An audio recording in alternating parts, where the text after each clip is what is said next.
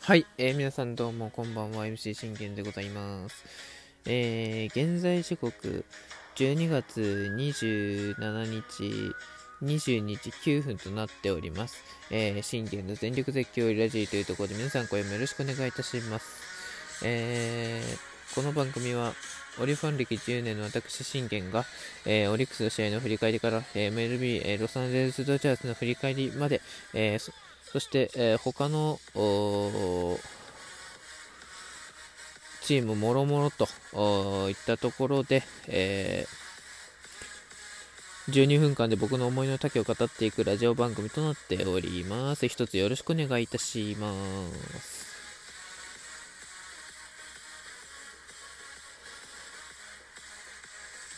ということでですね、えー、今回、語っていきますのは、あ先ほどはまあね、メジャーのことについて語ったんですけれども、今回はちょっとね、えー、ま、まあ、あの、現実になるかどうかっていう話なんですけれども、こちらのことについてちょっと語っていこうかなと思います。えー、っとですね、こちらですね。えー、侍ジャパンにメジャー MVP 男、イエリッチ招集プランが浮上、その背景とはということで、まあ、の、本当は、本当はっていうか、まあ、あのー、普通に考えたら、まあ、ありえないことですよ。うん。普通に考えたらありえないことなんですけれども、えー、そういうの、あのー、そういうパターンも、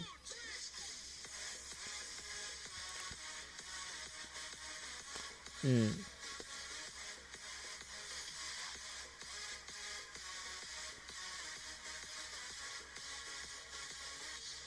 というとこなんですよね。ま、まあ、わかんないですけれども、まだ何とも言えないですけれども、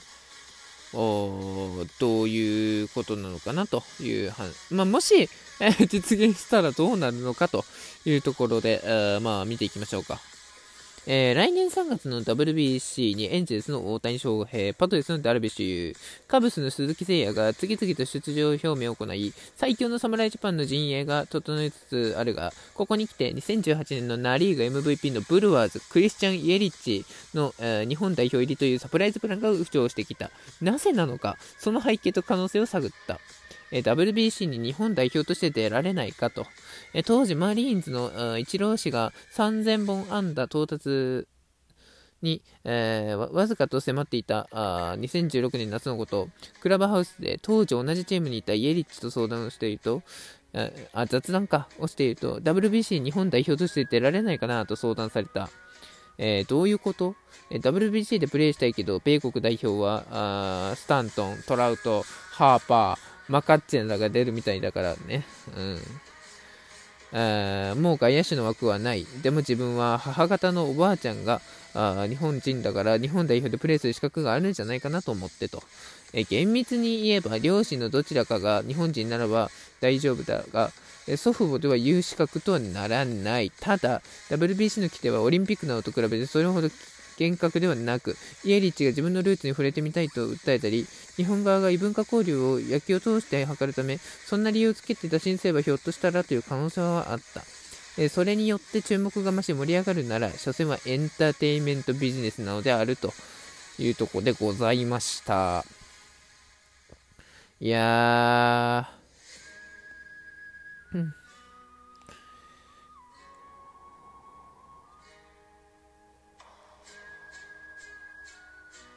そういうね、えー、ことなんですよね。うん。まあでも、残念ながら、あそういうことにはならないと思います。うん、僕はね。まあ、もし、えー、なったらいいなとは思いますけど、いや、なかなかね、えー、メジャーリーガーがね、えー、日本代表に入るというのはなかなかないですよ。うん。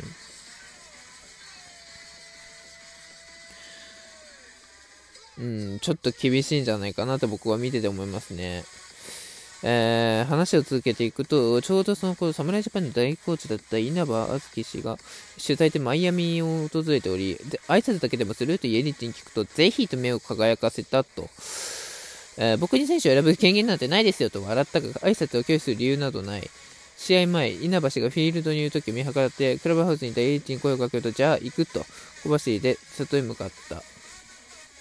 えー、最もこの7ヶ月後にイエリッチは USA のユニフォームを身にまとい、日本との WBC での準決勝では先制のホームを踏んでいたと。うんそして、スタントに、お前日本代表で出ようとしていたのかと驚いていたが、いずれにしても過去にそんなことがあったとございます。まあ、過去の話ですから、まあ、当うーん、なんとも言えないですよ。なんとも言えないけども、なんとも言えないけども、まあ、可能性としては、まあ、っていうところでってわけですよね。うん。だから、よくよく考えれば、あのー、ないとは思うんです。うん。ないとは思うんですよ。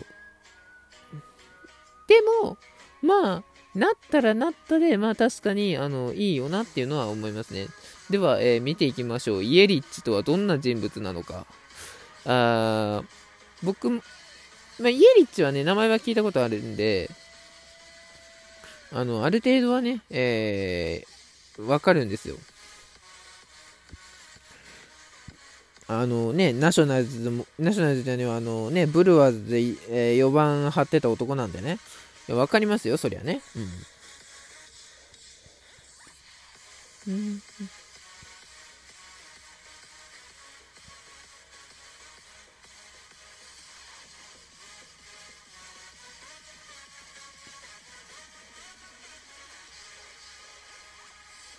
そんなことでございます。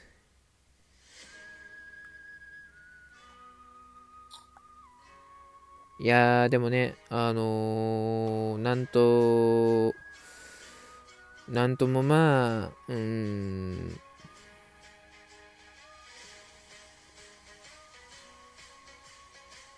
っていうところなんですよね。うん。えー、ありましたね。えー、イエリッチ。えー、っと、右打ち、右投げ左打ち、ポジション外野手。プロに、プロ入りが2010年、えー、MLB ドラフトで1巡目1位ですね。初出場は2013年、えー、7月23日というところでございます。最初は、えー、マリーンズで、えー、デビューして、そしてそれからミルウォーキーブルワーズに行ったと。そして、え WBC では2017年に、えイエリッチと、イエリッチでは、うん、えー、アメリカ代表として出場したということでございます。まあ、だから本当にこうね、素晴らしい選手ではあるんですよ、イエリッチ。まあ、今シーズンは、うーん、まあそこまでなんですけど、ね、MVP も取った男なので、まあ、なくはないですよ。なくはないけども、まあ、うん、どう、どう言ったらいいんだろう。まあ、なん、な、な、な、なんとかこうね、えー、あるんじゃないかとは。あるんじゃないかって、まあ、言い切れないですよ。言い切れないですけど、まあ、入ったら嬉しいなとは、それ思いますね。うん。まあ、入ったら嬉しいなとは僕も思います。うん。嬉しいなとは思うけども、まあ、あのー、厳しいだろうというとこですよね。うん。まあ、ここの規定にも書いてあった通り、やはり母方、両親が、えー、日本人であるか、なら、まあ、出場が可能になるというとこなんですけど、あ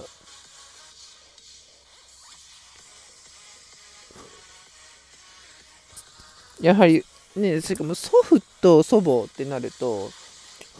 まずそこはね、WBC の規定では、あ達達成できてないので、まあ厳しいだろうとは思いますね。いくら、あのー、ね、祖父がね、えー、おば、いくらこうね、えー、祖母が日本人だとしたとしてもですよ。したとしても、まあ、うん、厳しいだろうと思います。はい。まあでもそこをどう、ね、ね、それに対して別に自分らがこうね、どう、どうこうどうこう言う必要はないと思うので、まあ、あのー、ね、まあこれ、こういう夢もあったんだなって思っただけでそれでいいんじゃないですかうん。ここにイエリッチが入ったら、すげすげえことになってただろうなって、こう、ね、うん、飲み込むぐらいでいいんじゃないですかうん、そう思います。うん。それが一番ね、やはりポジティブであり、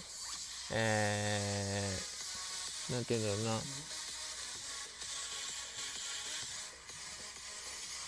うん、ポジティブであり、まあ、うん、唯一の選択と言えるんじゃないですかね。うん、そう思います。あ、ちょっと、あ、ごめんなさい。すいません、すいません。